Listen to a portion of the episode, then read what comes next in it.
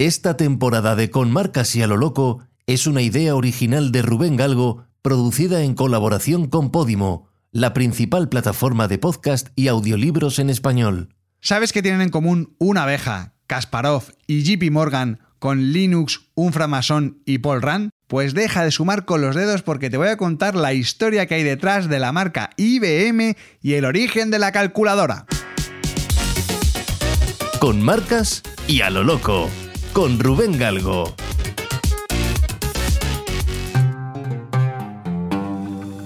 Al buscar el origen de la calculadora es inevitable situar la primera máquina de cálculo en el ábaco. Con más de 5.000 años de historia, el ábaco ha sido utilizado para realizar operaciones aritméticas tan simples como sumas, restas, multiplicaciones y divisiones.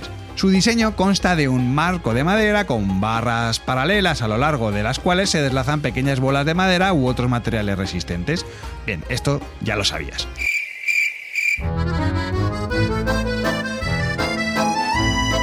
Posteriormente, a mediados del siglo XVII, el matemático y filósofo francés Blaise Pascal inventó un dispositivo mecánico llamado la Pascalina. No puedo parar de crear, no puedo parar de crear. Esta máquina fue considerada como una de las primeras calculadoras mecánicas y fue capaz de realizar operaciones aritméticas sencillas resultó ser un avance revolucionario en aquel entonces. Pero la verdadera historia de la calculadora moderna se desarrolló en el siglo XIX, cuando un joven emprendedor londinense llamado Charles Babbage comenzó a desarrollar una máquina mucho más compleja.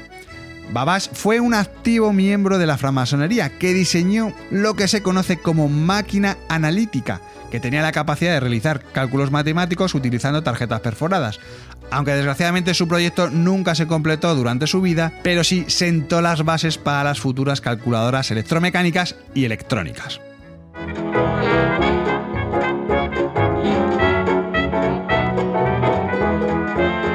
Durante la Revolución Industrial, los Estados Unidos experimentaban una gran afluencia de inmigrantes.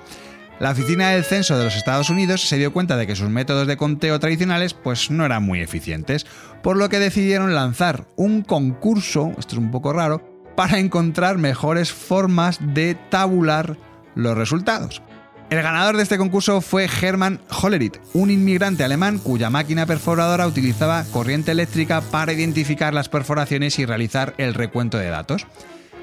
Con el dinero del premio, Hollerith fundó en 1896 una empresa llamada Tabulating Machine Company, sentando así los cimientos de lo que se convertiría en IBM.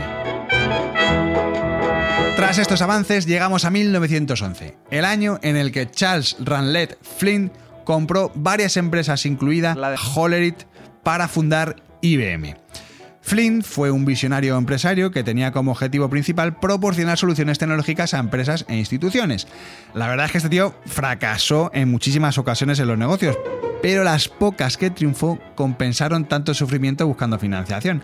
De hecho, es así como nació IBM. Un amigo suyo le presentó a JP Morgan, uno de los banqueros más importantes de la historia, para solicitarle un préstamo para crear una super empresa de fabricación de equipos de tabulación y tarjetas perforadas para procesar datos.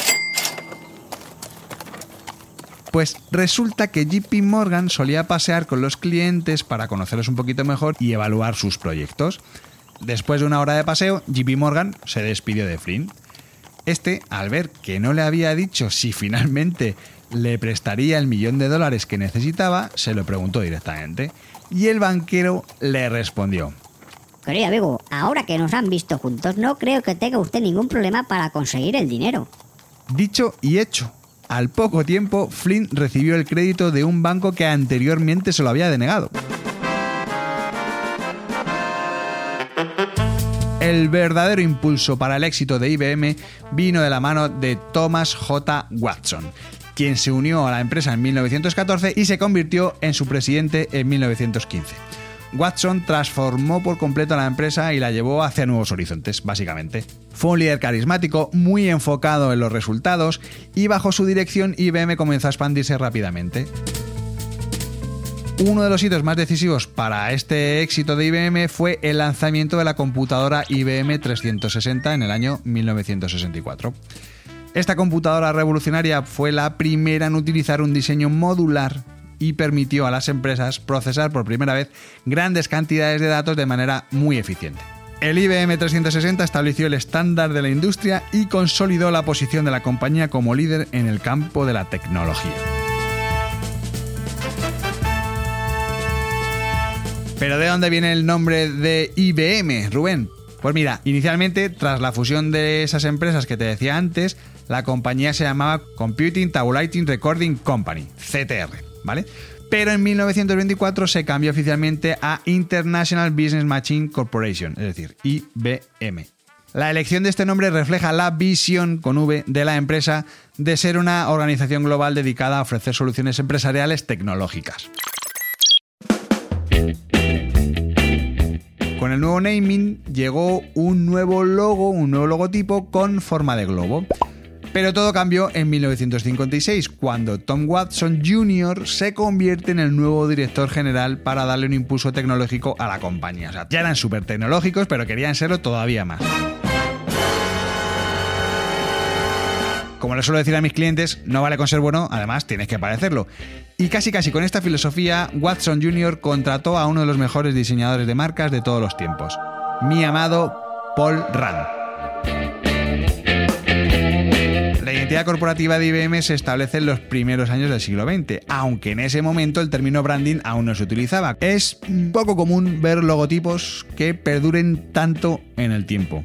En el caso de IBM, en un primer rediseño, Paul Rand usó la tipografía City Medium. Sin embargo, fue en 1972 cuando Rand decidió construir el logotipo utilizando líneas horizontales para transmitir velocidad, dinamismo y una actitud positiva. Precisamente hace poco leía una entrevista a Paul Rand en la que decía lo siguiente. Se me pidió que diseñara el logotipo para IBM porque Thomas Watson Jr. observó que Olivetti estaba diseñando cosas maravillosas y se preguntó por qué el diseño de IBM no podía ser más distinguido. Alguien dijo en broma que las rayas le recordaban a un uniforme de prisión.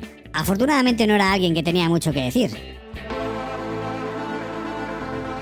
Algo que mucha gente no sabe es que IBM tiene un símbolo aparte de su famoso logotipo.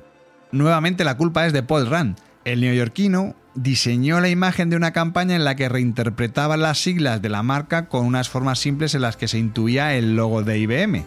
Y lo hizo sustituyendo la I con una ilustración plana de un ojo, la B por una abeja con el mismo estilo y la M tal y como la creó para el logotipo. La gracia es que al leer las ilustraciones se lee ojo, abeja y M, es decir, IBM, que fonéticamente suena como si se deletreara el logo de IBM en inglés. Esto fue tan magistral que más de 50 años después, una de las agencias que trabaja con la compañía, Ogilvy, decidió hacerle un homenaje a Paul Rand y volvió a utilizar aquella mítica abeja como símbolo de la compañía.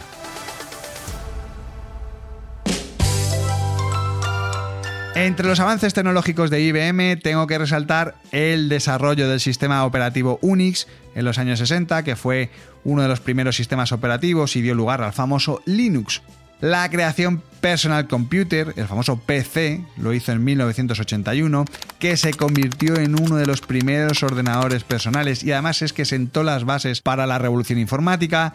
Hizo historia en 1997 cuando su supercomputadora Deep Blue que hoy seguramente llamaríamos inteligencia artificial, derrotó al campeón mundial de ajedrez Gary Kasparov en una partida de ajedrez y más recientemente, en 2018, alcanzó un récord mundial de obtención de patentes con más de 9.100 patentes en un solo año.